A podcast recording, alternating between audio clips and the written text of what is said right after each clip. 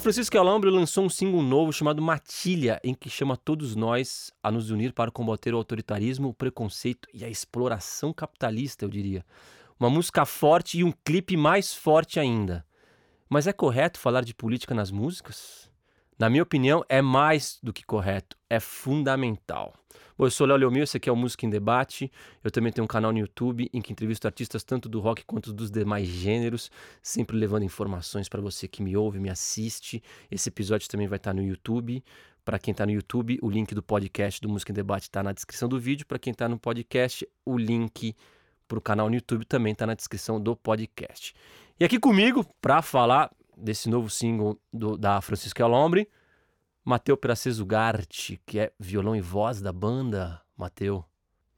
Olá, olá, olá. Muito prazer. Obrigado por receber a gente aqui. Segunda vez que a gente está fazendo um trampo juntos. E é obrigado é demais, aí. viu? Obrigado por trazer a gente para falar alguma coisa assim. Obrigado você, cara. E também comigo aqui, Rafael Gomes, baixista da banda. Salve, salve, internet! Sempre muito bom poder ampliar, né, e além do que a música já diz, né, poder contar um pouco da história, né, e também falar um pouco sobre esse videoclipe. Muito, muito obrigado pela oportunidade. Cara, eu acho o som de vocês, eu acho o som de vocês muito forte. Vocês têm músicas muito fortes, vocês têm clipes muito fortes, assim. É, é, é até, é, eu, sabe que eu acho que antes de fazer essa entrevista, eu fiquei em casa, eu tenho que me preparar, evidentemente, e eu fiquei refletindo muito sobre tudo que a gente vai falar aqui. Bom, vamos lá então, vamos começar falando, que é melhor do que eu ficar falando sobre o que eu vou falar. Mas primeiro eu queria começar falando da música, a música mesmo, assim, a música instrumental. Ela é uma música, né, a Matilha é uma música extremamente catártica, assim, ela, ela, ela... Bom, vou rodar um trechinho aqui, que é uma música rápida, uma música que convida todo mundo a dançar, a pular, ela tem uma batida rápida, se liguem no som.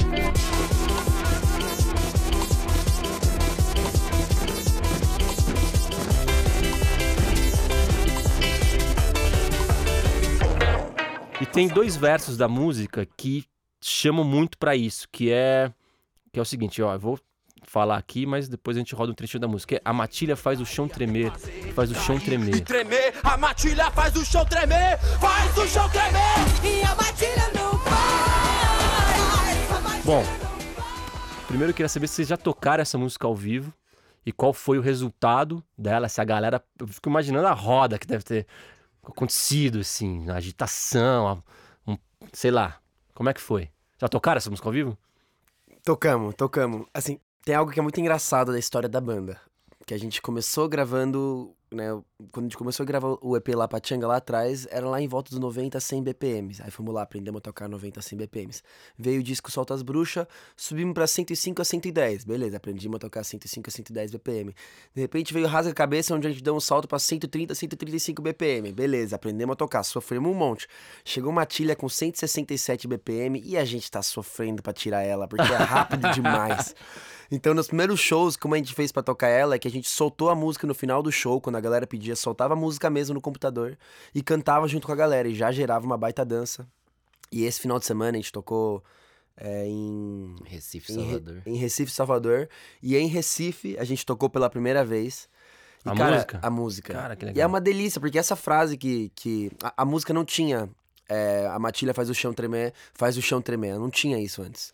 Ela meio que ia direto do verso pro refrão e não uhum. tinha esse pré-refrão. Só que pensando em como vai ser tocada ao vivo, e a gente que pensa muitas músicas pro ao vivo, a gente pensou, pô, é sempre legal criar um segundo de tensão, ou três segundos de tensão, onde a música parece que para, e a gente dá um comando, a gente dá uma. chama a galera para participar da música com a gente, e aí explode. E justamente foi pensada não, em juntar a letra com o ao vivo. Faz o chão tremer no ao vivo, faz muito sentido, porque a galera quer pular, a galera quer fazer parte do nosso show e fazer tremer. Uhum. E deu super certo. É difícil tocar ela ao vivo, como temos que confessar que ali tocar as percussões, cantar e tocar a bateria rápida ela é assim. Ela é rápida, é. Ela é muito é, rápida. É. Ela é muito e, rápida. E eu me impressiono assim, é, como vocês têm uma capacidade de fazer música que é legal de ouvir, de, de, de, de dançar, de, de, né, de, de, de, ter aquela coisa emocional, de entusiasmar, né, catártico, como eu falei, e ter letras fortes, letras provocantes, letras instigantes. Até a Bolsonaro também é um exemplo disso, assim, que vocês conseguem chamar o cara de escroto numa música super bonita, né? É uma mensagem super e uma canção linda, assim, nesse, nesse, nesse aspecto, né? E na Matilha tem aí, de novo, tem. aí Eu queria falar de outros versos que é Vamos fazer ele cair, vamos fazer ele cair e tremer. E no final vocês criaram aí um- um- um- uma frase muito legal, que é um grito de guerra, vamos dizer assim, canta aí, canta aí, educar e resistir. É, e de novo, né, essa é uma música de, uma, uma música para empolgar as pessoas naquele momento do show, de estar ouvindo, mas também de inspirar as pessoas. Isso é uma proposta bem clara de vocês, não? Sim. Com certeza. Acho que tem essa, essa coisa de que. Lembro que quando a gente começou a conversar disso, a gente tinha o Benegão, né, como referência. Que é essa coisa do tipo. Benegão é, do Plant Ramp. Isso, quem sabe. Ramp, seletores de frequência. Então, o Benegão ele tem muito essa coisa, né? Tipo, em todos, esses- em todos os trabalhos dele, de tipo, você não precisa deixar de dançar pra continuar pensando, né? Pra continuar pensando no seu cotidiano, até porque, tipo, eu sinto muito essa coisa de que quando, quando a música traz uma mensagem que pode pode te gerar reflexões que vão te fazer questionar e achar novas soluções dentro do seu cotidiano, é, se a gente faz isso dançando, fica mais leve, sabe? Porque já são coisas que às vezes são pesadas de pensar, são coisas que, vez ou outra, é desagradável até de, de ficar pensando sobre, tipo, política num, num plano macro, sabe? Sentimentos negativos e rancorosos que ficam corroendo a gente por dentro, assim. E acho que quando a gente dança, tem essa coisa meio, tipo, de expurgar através do suor, sabe? Você Uhum, vai uhum. dançando, vai entrando naquele mantra e aquilo vai saindo. Então, a gente procura muito isso, assim. E não porque, ah, porque tem que falar disso ou tem que falar daquele outro. A gente fala do que a gente conversa no dia a dia, né? Então, se tem algum assunto ali que tá, tá muito recorrente entre a gente, esse assunto ele acaba virando uma letra de música, né? Bom que você falou isso, é porque eu vi o documentário do Chico Buarque. Eu me lembro em 2002, eu já falei isso algumas vezes, em- tanto no podcast quanto no YouTube, que no documentário dele, ele dá uma entrevista e, quando eu ia no show dele, eu queria ver as músicas da época da ditadura, que ele fazia naquela época. E eu ficava inconformado que ele não tocava, tocava muito pouco.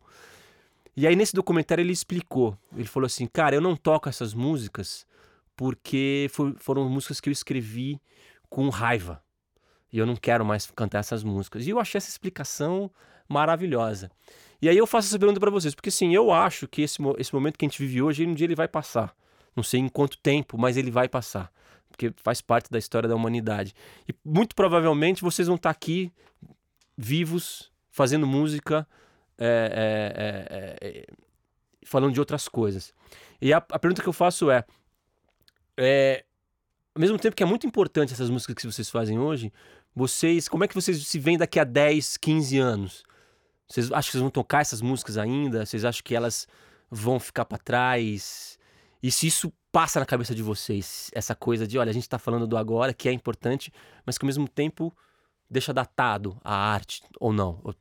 Eu acho que tem, tem uma coisa que a gente sempre fala entre a gente, mas tem uma coisa que eu penso comigo, não sei nem se eu já expressei isso dentro da banda, na real, que, que eu- é uma frase que eu tenho comigo e que eu repito assim comigo, que eu sonho com um dia que a gente vai falar só de coisa boa, só de coisa leve, porque a gente tem uma coisa meio premonitória, assim, até meio chato às vezes. Então, foi, foi É, dentro... O Bolsonaro foi bem isso.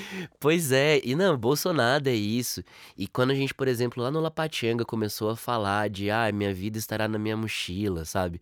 Na época não era exatamente isso, mas de repente virou isso, né? Do mesmo jeito que rolou com, com, com Bolsonaro, que eu acho que na verdade essa capacidade de olhar para sutilezas do que já tá acontecendo e deixar a intuição falar sobre algo que já tá para acontecer, né? Tipo, então, eu a, a gente hoje fala muito sobre ser propositivo, né? Sobre não só ficar falando sobre o problema em si, sabe? Beleza, tem um problema, mas existe uma solução possível, existe pelo menos um caminho que a gente vê, que é, por exemplo, o que a gente explorou em Matilha, né? Uhum. Dessa coisa de falar, olha, não importa o que tá acontecendo, sabe? Tipo, o que importa é a gente se unir, é a gente entender que na diversidade a gente tem múltiplas narrativas que se somam e é dessa soma que a gente, tipo, vai conseguir ter muito mais força, né? E, e aí tem uma coisa que, que a Nina Simone, né, falava e que a gente repete muito entre a gente, que um artista ele precisa falar da sua época. Né? Pra, Uhum. Porque a gente, a gente é o contador da história, né? A gente tá contando uma história do que tá acontecendo nesse aqui e agora, né? Então é importante, né? Mas também é isso, sim, é importante, tipo, fazer isso de uma maneira, tipo, que seja o mais leve possível pra, pra gente poder dançar, pra gente poder ter força, né? A alegria dá muita força, a união dá muita força. Uhum. Matheus, quer complementar? Pensando aqui. Tô pensando, foi uma boa pergunta. Daqui a 10 anos, qual que vai ser a relação com essas músicas? Claro que a primeira coisa que eu penso é justamente a frase da Nina Simone. Cada artista tem que mar- falar da sua época, tem que marcar a sua época. E daqui a 10 anos vai ter coisas que ainda vamos estar falando parecidas ao ao desde agora. Mas a gente vai fazer novas músicas. Uhum. E a gente vai falar sobre novas coisas. E a gente. Se a gente sempre tem a, a vontade de estar falando sobre as coisas que acontecem agora, sobre as coisas que já permeiam a superfície, a gente sempre vai ter do que falar. E não é sobre necessariamente sobre reclamar, mas coisas pra cele- celebrar também Uhum. coisas pra querer melhorar em nós mesmos ou nos outros. Falar sobre. Pô, tem músicas que a gente fala sobre depressão, tem músicas que a gente fala sobre dançar, tem músicas que a gente fala sobre galera que se entedia em show. Sempre vai ter coisa do que falar, saca? Mas. Eu acho que essa parte. Voltando um pouquinho na parte da letra de Matilha e, e letras nossas. Um trabalho que a gente tem muito é de conseguir tocar os jargões. Porque um jargão não é nada mais daquilo que já tá na boca da galera. E que Uhum. vira chato porque não sai da boca da galera. Tocar esses jargões, só que sem parar nesse jargão. Sempre propondo alguma coisa. Em Matilha, por exemplo, ela tinha uma outra letra antes que ela não propunha alguma coisa. Justamente apresentamos e falamos, tá, vamos mexer nela. Como que a gente faz alguma coisa que, que seja propositiva? E quando chega na parte de uma letra onde você fala educar e resistir, mas ao mesmo tempo você propõe a ideia de uma matilha de cachorro se unindo, e quando é uma matilha que faz a ponte entre eu, você e muita gente, e o, o, o horizonte se recria quando a gente toma a frente, isso pega o jargão e faz o jargão ser possível de ser jogado pro futuro. Isso é diferente, saca? Uhum. Isso é uma coisa que a gente sempre vai fazer. Pegar aquilo que às vezes é uma palavra, porra, tá com dólar, tá com Deus. É uma coisa que é um jargão praticamente, pode ser. Só que você faz uma ironia brincando com palavras em espanhol, brincando sobre um problema que acontece no, no continente inteiro. Digamos, a, a relação que a Argentina tem com o dólar é fortíssima. E aí você meio que pega esses jargões, esses problemas, e você tira do lugar comum e fala assim, tá, pra onde a gente vai com isso, saca? Uhum. É uma coisa que a gente sempre vai fazer. E isso eu acho que vai acabar levando a gente a sempre poder falar das coisas da sua própria época. Em 10 anos a gente vai ter novas músicas. E eu sonho, sonho com o momento que a gente vai falar, a gente não precisa tocar Bolsonaro nesse show. Esse dia vai chegar. Vocês vão tocar por pura lembrança nostálgica. Eu tenho certeza que esse dia vai chegar. E eu queria falar desse clipe. Você falou de- dessa questão propositiva. Eu fui no lançamento do clipe da, de Matilha lá no, no Museu da Imagem do Som aqui em São Paulo. Cara, me emocionei com o discurso da galera. Da, tinha uma moça lá que falou de minorias, da dificuldade de ser trans. Tinha um rapaz que era, eh, acho que era boliviano, descendente de boliviano também, falou de, de ser excluído. Também me emocionei. E nesse clipe de Matilha, acho que todo mundo tem que assistir. Convido todo mundo a assistir esse clipe. É, vocês juntaram todo mundo numa cena, construíram lá uma, uma, acho que uma superprodução, né? Pô, tinha fogo, tinha, tinha gente armada, tinha um monte de gente. Porque quantas pessoas estavam no clipe? Umas 100, São 200? 366 figurantes. Nossa, Mais gente. equipe de Mais pelo equipe. menos 60 pessoas. Um dia inteiro de gravação. Sim. É, bom, nesse clipe tem pessoas trans, gays, negros, índios, mulheres. é, tem uma tropa de choque que vocês montaram lá e tem três figuras que são ali os, vamos dizer assim, a- a- os inimigos, né? Que são, me corrija se eu estiver errado, um cara que representa a figura militar, um representante ali do agronegócio e um cara de terno que faz ali o papel de político barra empresário, que são aí Acertou em cheio. os exemplos dos nossos opressores, dos- do- do- de quem manda no, no país e no mundo. É, Cara, queria que vocês falassem desse clipe, assim, tipo, eu... Lá no lançamento, a Ju falou pra você, né, Matheus, que, que você que teve a ideia, né, não foi isso? Você que, que, você que encabeçou esse projeto, que... Sim. Ou não? Sim, sim. Eu recentemente comecei a encabeçar mais os vídeos, a parte Uhum. dos vídeos.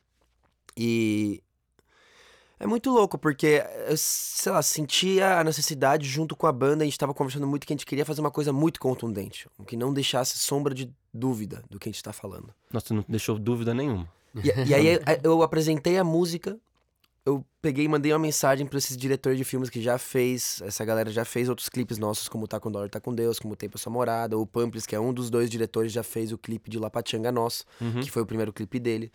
E aí eu apresentei pra ele e falei, cara, a gente tá com essa música e essa música tem que ter um clipe que não deixa sombra de dúvida e a gente quer alguém que, é, que tope fazer uma coisa dois pés no peito, muito clara, sem medos das repercussões. E ele falou que ele estava exatamente nessa página. E a gente sentou muito pra conversar possíveis roteiros, eles apresentavam uma ideia, eu respondia com outra ideia e tudo mais. E o que a gente percebeu é que a gente tinha que falar sobre todas essas coisas que estavam acontecendo, que estão acontecendo, todos esses ataques que a gente chega até a esquecer de tanta coisa que é. Todos esses baques que foram acontecendo, Uhum. desde a morte da Agatha, até a morte da Marielle, até as- a galera que foi pisoteada no, no baile funk, No até Paraisópolis, o- aqui em São Paulo. Exatamente, Uhum. até desaparecimento de Anderson, a- muita coisa que acontece. Brumadinho, Mariana, que vem acontecendo, Golden Shower, mamadeira de piroca, os cortes da educação e por aí vai. São tanta coisa que Propaganda nazista. propaganda nazista, que a gente vai sendo acostumado. Isso é o pior. Essa, essa é a grande genialidade do governo Bolsonaro, é que a gente vai se acostumando a receber essas coisas e até vai esquecendo disso. A gente falou, a gente precisa falar sobre isso. Mas como a gente fala sobre todas essas coisas, com uma mensagem positiva no final. De novo, voltando àquela, àquele ponto. Então a gente decidiu fazer um clipe de, um, de, um, de uma manifestação, um clipe clichê de manifestação, onde a gente recheasse desses significados, onde no final a gente não colocasse nem a culpa na polícia, total, Uhum. e a gente mostrasse que a galera vai se somando, vai se unindo e que essa resistência não começou a existir no governo Bolsonaro. Essa resistência existe faz anos, seja os 36 anos do MST, seja os 500 e poucos anos das comunidades indígenas, das etnias indígenas que estão nos mostrando a resistir com alegria e com cultura e com sabor. E vamos mostrar que essa coisa já está existindo e que isso aí não vai parar, não importa os ataques que a gente receba. A gente não vai esquecer e a gente vai seguir andando adiante. E a gente passou por muitas figuras de, cara, como que a gente coloca essas três personagens, esses personagens de da onde saem os ataques, porque o ataque não sai necessariamente da polícia. A polícia recebe ordens, A polícia é um instrumento. É um, É um instrumento. instrumento. do Estado, né? com toda a sua culpa, É. com toda a, a, a parte que, que merecemos discutir sobre a, a, a polícia, seja a polícia militar, seja a polícia civil, mas não vem de lá o- as Uhum. ordens. E a gente pensava muito, vamos botar a família Bolsonaro, vamos botar a família Bolsonaro, mas aí vem justamente isso. A gente não tem que falar só, só sobre esses quatro anos. E nem tem que falar só sobre o Brasil. Porque tem coisas acontecendo muito importantes no Equador, no Chile, Uhum. no, pra mundo começar, todo, no eu mundo inteiro. É, eu acho muito importante o que você está falando, porque assim, a gente. É que o momento atual, ele, ele deixa isso muito exposto, na minha visão. Está muito claro, mas violência policial, repressão das minorias, violência contra as minorias, isso existe sempre, né? É, No Brasil, pelo menos, sempre existiu, mesmo no, no- no- no- no- no- nos, nos outros governos, no, Lula, na Dilma, no Fernando Henrique, no Collor. Acho que a polícia, a polícia nunca matou. A polícia mata mais hoje do que na época da ditadura. Acho que isso, é, isso é um fato, está em números. É, é mas é que isso. hoje. Hã? Não, é que eu ia falar que é isso, sim, também, sabe? Quando, quando a gente tava é, planejando o clipe, era justamente essa coisa de entender que hoje temos um problema que se chama clã Bolsonaro. Exato, Né? porque hoje o discurso é a favor disso. Antes a gente estava tentando frear isso, né? A gente estava pelo menos É. criando um discurso de, pô, galera, vamos olhar para isso, vamos acabar com isso. Hoje, o- Mas vai além, né? é, Tipo, então é nessa coisa de além que a gente olhou e falou assim, quem que representa isso? A gente vai colocar, a gente né, tinha até uma ideia que era tipo uma estátua que fosse tipo meio que um monstro que que tivesse vários símbolos de, de toda essa cagada que tá acontecendo e que essa estátua fosse cair meio que numa alusão à estátua de Saddam Hussein, cara. É- Mas aí a gente foi entendendo que, tipo, existem personagens reais, são pessoas, né? Mas que a gente não sabe quem são essas pessoas, né? É por isso que essas três, essas três figuras estão mascaradas, uhum, sabe? Porque, tipo, o Bolsonaro, ele é um avatar. Ele é uma figura que representa uma estrutura ou outra. O problema não é ele. O boa, problema é essa estrutura, sim. né? Essa estrutura de repressão através da força militar, essa estrutura de repressão através da desigualdade social que pega o dinheiro e tipo e bota ele tipo num fluxo que não não chega em todo mundo. É essa estrutura tipo de repressão à vida na terra que vem de uma maneira de, de um modo de produção de alimento que é completamente nocivo à vida né? Uhum. Que é essa coisa do agronegócio, tipo, cara, eu já tô aqui há 100 anos produzindo desse jeito, tipo, eu não vou abrir mão do, do meu grande lucro, Uhum. sabe? Então, é, é- é- são essas coisas todas que a gente entendeu. Olha, acho que esse- esses três pilares são importantes, são factíveis e a gente consegue representar bem dentro desse, desse videoclipe, que são coisas que a gente precisa combater. Eu queria perguntar pra vocês o seguinte: é, esse fato de vocês botarem muito essas coisas políticas, essas, essas ideias nas músicas que são fortíssimas e são super importantes na minha visão, se isso atrapalha vocês? Se vocês já sofreram algum tipo de, de, de, de, de- de violência até por causa disso? Imagino que vocês devem receber mensagem pra caramba. Sendo insultados e elogiados. Não recebemos tanto assim quanto algumas pessoas imaginam. Uhum. Uhum. Não é uma enxurrada. Eu, eu mesmo esperava mais negatividade vindo de- por conta desse clipe de Matilha. E não é tanto, na real, a gente tem, a gente tem muita, muito carinho por perceber que quando a gente lança materiais assim, tem muita gente que apoia. Que legal. Normalmente, quando você posta alguma coisa no Facebook, a maior parte dos comentários deveriam ser negativos, mas no nosso caso, não. Os comentários são positivos, de galera que se entende, se identifica, se sente representada e mais do que isso, que quer participar disso, saca? Uhum. E por isso, isso é o maior combustível que tem.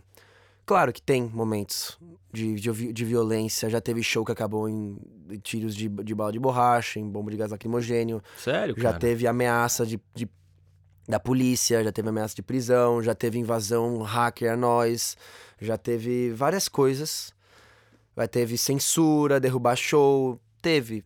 Caraca. Contratante que, às vezes, uma prefeitura que tá alinhada com o governo Bolsonaro, que, tipo, de um, tipo assim, o show é amanhã e hoje eles decidem que, tipo, não vai ter o show. Sério, cara? E não explica. E não explica, tipo, ah, então, é questões de logística, tipo, cara, todas as passagens estavam compradas, a gente que entrou em contato com a E produção show que a própria local, prefeitura contratou, ela Uhum. desistiu. Que fique Uhum. claro que a gente tá falando de vitória da conquista. né? Isso. Então, tipo, é isso, sabe? Tipo, acontece.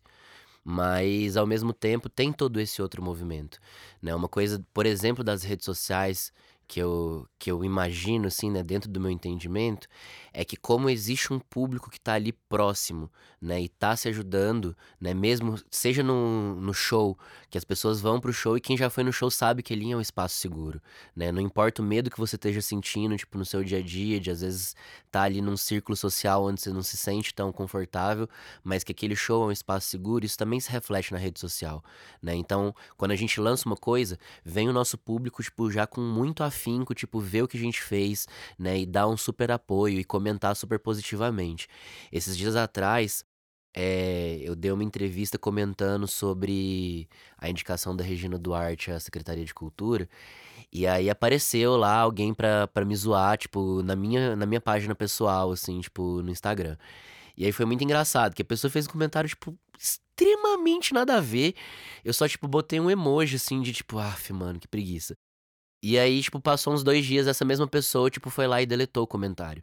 Então, eu, eu imagino que, tipo, quando essas pessoas chegam, tipo, mesmo no, virtual, e percebem um espaço onde eles não vão ter voz, eles também, tipo, recuam, né? Então, por isso que essa é importante da gente se manter unido, numa postura de não violência, mas numa postura de defesa um do outro, que é essa coisa do educar e resistir, é o ninguém solta a mão de ninguém, sabe? Tipo, é, é isso. Enquanto a gente estiver resistindo de pé, a gente tá existindo e a gente vai se amplificar, porque com todos esses ataques é o que a gente fala, tipo, no clipe de Matilha, sabe? Tem mais gente percebendo, né? E, e se arrependendo mesmo, sabe? Tipo, puta, mano, acho que não era muito Uhum. por ali.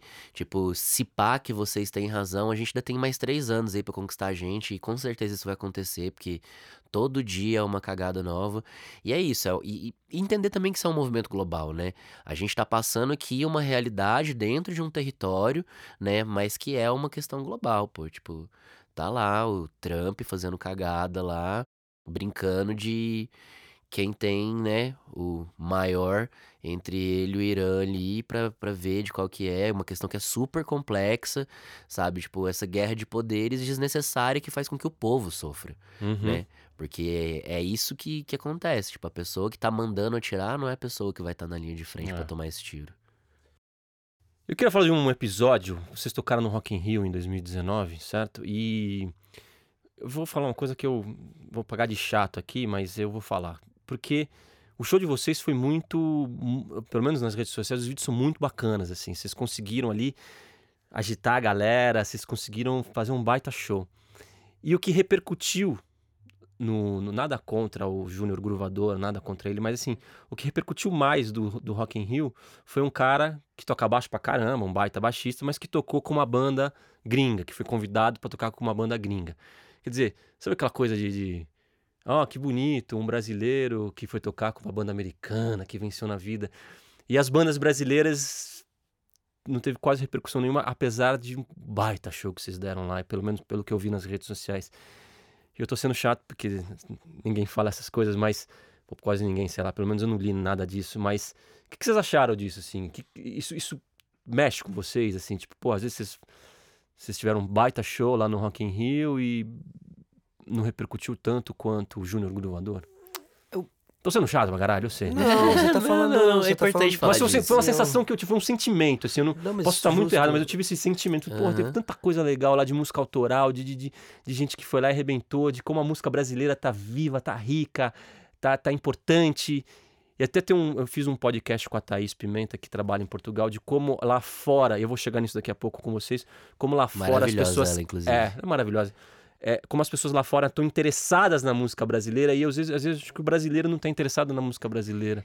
Eu acho que é importante, antes de mais nada, pontuar que isso é uma, uma, um- uma questão representativa de uma realidade de imperialismo cultural que a gente vive. É isso, é isso. Então, acho que quando a gente olha para esse fato, é mais entender o quanto trabalho a gente tem para que as pessoas, por exemplo, do Brasil, entendam a riqueza do território onde elas vivem, né? A riqueza cultural e diversa de tudo que a gente vive, né? De entender essa estrutura, tipo, que tem alguém que tem muita grana para investir em muita mídia, para colocar os seus artistas nos melhores horários, mas eu acho muito importante de dizer que dentro da, da possibilidade, pô, a gente é uma banda independente que tocou às três da tarde.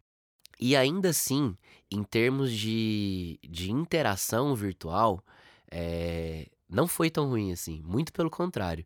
Acho que dentre a- o que poderia ter sido, a gente ainda tipo, teve uma baita de uma repercussão. Não exatamente porque tava todo mundo pirando. Mas, por exemplo, esse movimento de, de ódio no Rock in Rio, ele foi muito grande. Então, tipo assim, na página do Rock in Rio, os vídeos nossos, eles tinham uma interação que, assim, tirando as cinco bandas headliners que mais tiveram interação, tipo, as próximas 10 ali, tipo, num line-up que tem 100, sabe? A gente tava ali muito no topo, sabe? Tipo, tendo, sei lá, um nível de, de interação que eu lembro que era, era, era comparável a, a- de shows, tipo, de, de headliners mesmo. Não porque tava todo mundo falando, nossa, olha que banda foda. Mas era tipo assim, nossa, não conhecia e adorei. Nossa, não conhecia e que merda que essa banda tava no Rock in Rio. Como que o Rock in Rio coloca uma banda dessa? Seus maconheiros, vai pra Cuba. Sabe? Acho que tinha um monte desses comentários, assim. Então foi muito interessante ver isso, assim, também.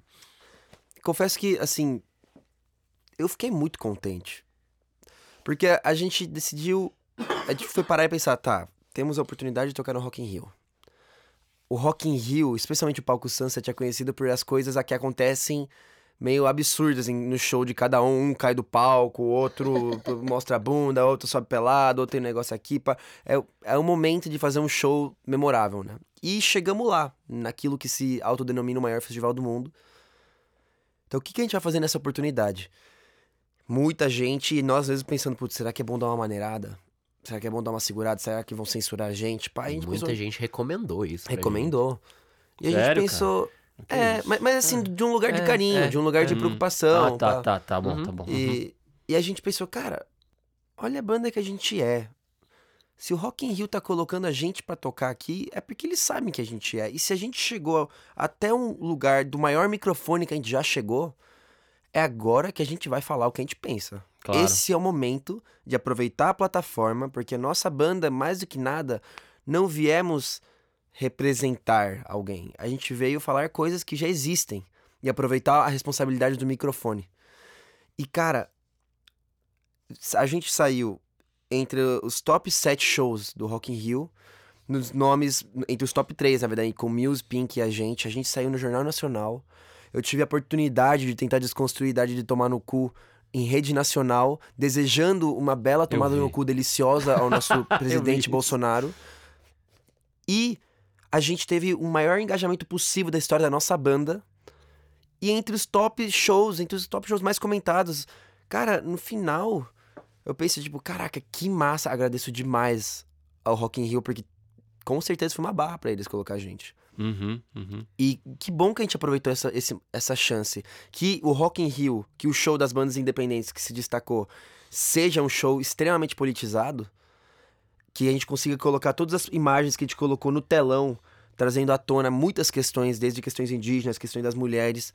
Cara, e que isso seja o que repercutiu. Porra, eu fico muito feliz. Eu fiquei muito, muito contente. Me deu muita alegria de tomar as decisões que a gente toma. Uhum. E, claro, coisas vieram depois disso, consequências vieram depois disso. Mas, cara, nada se compara a, a conseguir chegar nesse, nesse microfone e sentir que eu tô usando o microfone responsavelmente. Eu tô respondendo com o mesmo carinho que nos deram pra chegar até aquele palco. Vocês vão tocar no Lollapalooza Chile, tá certo? Sim. Vocês não vão Sim. tocar no Lola Brasil esse ano, né? Não. Não, Não. esse ano não. Aí eu fico pensando, eu até conversei com a Thaís aqui no outro episódio que a gente fala de sucesso no exterior, que também tá em vídeo na, na- na- no, no canal, tá aí no podcast no canal. Vocês fazem mais sucesso lá fora do que aqui no Brasil? Vocês acham que vocês são mais Não. queridos lá ou mais. Não? Não. Não, é um caminho que está sendo construído. Tem algumas cidades que a gente já tem um bom público, um público fiel, que chega, que canta o show inteiro. Tipo onde? Tipo Cidade do México, Buenos Santiago, Aires, tem Buenos Aires. Pra quem É, não sabe, o Matheus e o. Sebastião são nascidos no México, é isso? Isso, Lisboa, Porto, são alguns exemplos, assim. Braga também. Uhum. Braga. É, Mas já é um público significativo na. na, na- já, na- na- já. sim. Já, sim. com certeza. Ainda mais que não tem tanto tempo que a gente começou a ir. A gente tem essa consciência de que o que a gente faz de melhor é o show. Então a gente precisa continuar indo, né? Mas demanda um planejamento, especialmente financeiro, né? Pra gente conseguir fazer eh, essas turnês de maneira viável e tal. E tem sido construído, mas com certeza no Brasil tem muito mais cidades aonde, tipo, vai ter, tipo, uma, aquela cidade pequena, mas que tem 300 pessoas que vão e elas vão cantar, tipo, o show inteiro com a gente. Mas o que, que significa tocar no Lollapalooza Chile e não tocar no, Lola, no Lollapalooza Brasil, por exemplo? Significa que... Porque eu, quando fiquei sabendo disso, eu falei, ué... Porque geralmente, quando é. você é convidado pro Lollapalooza Chile, geralmente você também tá no Lollapalooza Brasil. É que em 2018 a Hum. gente fez o Lola Brasil, né? Então Uhum. também como. Eu, eu acho assim. Eu acho legal, inclusive, que, que os festivais revezem bastante as bandas, Uhum. né? Claro. Então, porque, mano, é o que a gente tava falando, a diversidade cultural, de artistas fazendo um trabalho maravilhoso, é incrível. É, seria muito legal voltar ao Lula Palusa Brasil, mas ao mesmo tempo é um, é um novo passo. É saber Uhum. que, tipo, dentro desse circuito de festivais, né, que tem uma grande projeção midiática e tudo mais, é, já estão olhando pra gente mesmo fora do Brasil, né? Então, é isso. A gente tem essa consciência muito de. É uma escadaria imensa que a gente não sabe onde vai. Então é degrau por degrau. Eu achei Então, muito legal. Quando, quando a Carol Pascoal, assessora de vocês, me falou, eles vão tocar no Lollapalooza Chile. Eu falei, cara, que demais, É, cara. Isso é incrível. É, e como é que as pessoas que não estão nesse nosso contexto de Brasil recebem as músicas de vocês? Elas entendem? Por exemplo, Bolsonaro, elas entendem? Elas, o que, qual a sensação que vocês têm, assim, de... Vai, vai do nosso papel de conseguir fazer ser entendido, né? Porque a- Isso. a- a gente sempre gosto de citar o David Byrne. A música se adapta ao lugar que está sendo tocado. Aham. E a verdade é que se a gente chega lá e a gente quer cantar uma mensagem. Bolsonaro é uma música que, curiosamente, se personifica muito bem no nosso presidente. Uhum. Mas essa pessoa, essa, esse, esse tipo de pessoa existe em muitos lugares. Sim. Muitos lugares. Se, a- se perfeitamente é o, o Pinheira do Chile, perfeitamente é o antigo presidente da Argentina. Então, falar sobre essas Macron, coisas, a gente não tá falando sobre Macron. Bolsonaro, a gente tá falando sobre as né? controvérsias que existem no continente latino-americano, saca? Aham, aham. Então é, é é questão de se fazer entender. A gente tem isso muito claro. A gente tem isso muito claro. Sempre que a gente vai pra um show, pra, pra um outro lugar, o show não é o mesmo. A gente tem que se fazer entender. A gente tem que ouvir o nosso público e falar, tá, como que a nossa mensagem vai chegar ali? Porque o público não tem que fazer esforço nenhum pra ficar entendendo a gente, ah, o lugar da onde vem é de. jo-". Não, a gente tem que se fazer entender. A gente veio aqui dizer uma coisa. Entender Nossa. o que que da nossa mensagem se conecta com essas pessoas, né? Não é simplesmente criar uma coisa que a gente não é, né? É entender, tipo, olha, a gente tem tudo isso pra falar. Dentro de tudo isso que a gente tem pra falar, o que que dentro desse canal de comunicação que a gente tá estabelecendo ali, tipo, em cima do palco, né, com o público, o que que disso se conecta com essas pessoas? Uhum. O que que tá acontecendo nesse lugar onde a gente tá chegando, né? E o que que a gente já tem, tipo, dentre o nosso material artístico que se conecta com a realidade dessas pessoas. Queria terminar agradecendo vocês muito, dizendo muito parabéns pela banda de vocês. Acho que a gente precisa de bandas como a de vocês. Acho muito importante a música, a arte que vocês estão fazendo. Queria dizer pra galera que acho que tem que misturar política com música. Acho que a gente, nós somos o, ser, o ser humano é um ser político. A gente faz política desde que na hora que a gente nasce, quando a gente tá chorando pra pedir leite pra mãe, a gente tá fazendo política. Então, tudo bem falar de política, tudo bem colocar política em tudo que a gente faz na vida. Fazer política é importante. Então, eu acho que uma frase do Platão que ele fala, o problema do homem bom, alguma coisa assim. Tu pensei isso agora. É que o problema do homem bom é que ele deixa ele se nega a fazer política e deixa o homem mal fazer política. E aí dá essa merda toda que dá no mundo, não só aqui, mas em qualquer lugar do mundo. e Nossa, que da qualquer momento, né? Qualquer momento. Então, a gente tem que fazer política e não, há- não há problema nenhum em fazer política. Eu faço podcast, faço canal no YouTube, faço jornalismo, estou fazendo política, vocês estão fazendo música, vocês estão fazendo política. Eu convido todo mundo a. Ninguém precisa gostar de ninguém, mas todo mundo precisa respeitar todo mundo e, mais, mais do que tudo, respeitar a liberdade do outro, né? Enfim, E acho que nisso vocês é muito importante. nesse aspecto, dizer essas coisas que geralmente eu não falo no canal. Não, e nesse, nesse, nesse sentido é muito importante as pessoas entenderem que, que fazer política começa com o bom dia que você dá pro cobrador do ônibus, É. sabe? É entender que a gente tá junto, tamo junto, vivemos muitos problemas muito parecidos, uns com alguns privilégios, outros com, com, com menos, né? Ou Uhum. com nenhum. Mas começa no bom dia, começa no olho no olho, né? Começa nesse se reconhecer enquanto seres humanos, né? Quando a gente começa a entender e criar essa empatia um pelo outro, né? A gente já tá fazendo política de uma maneira muito positiva e muito propositiva, né? Começa na empatia de, de entender que o problema que eu tô, tô passando pode estar sendo passado por outra pessoa e que juntos a gente vai achar uma solução muito melhor para pro problema que cada um tá passando. Empatia e respeito, é isso aí. Gomes, Mateu, muito obrigado mais uma vez por terem vindo aqui ao Música em Debate, por terem topado também participar do vídeo do Música Fácil. É, eu quero dizer que o Música em Debate é gravado aqui no Estúdio Teses, a produção executiva é de Camila Rondon, a gravação e edição de áudio é de Vitor Santos, a edição do vídeo para Música Fácil é de Rafael Quinalha. Eu sou o Léo Leomil, sempre trazendo informação, debate, ideias para você que gosta de falar sobre música, fortalecendo a cena independente. Até a próxima.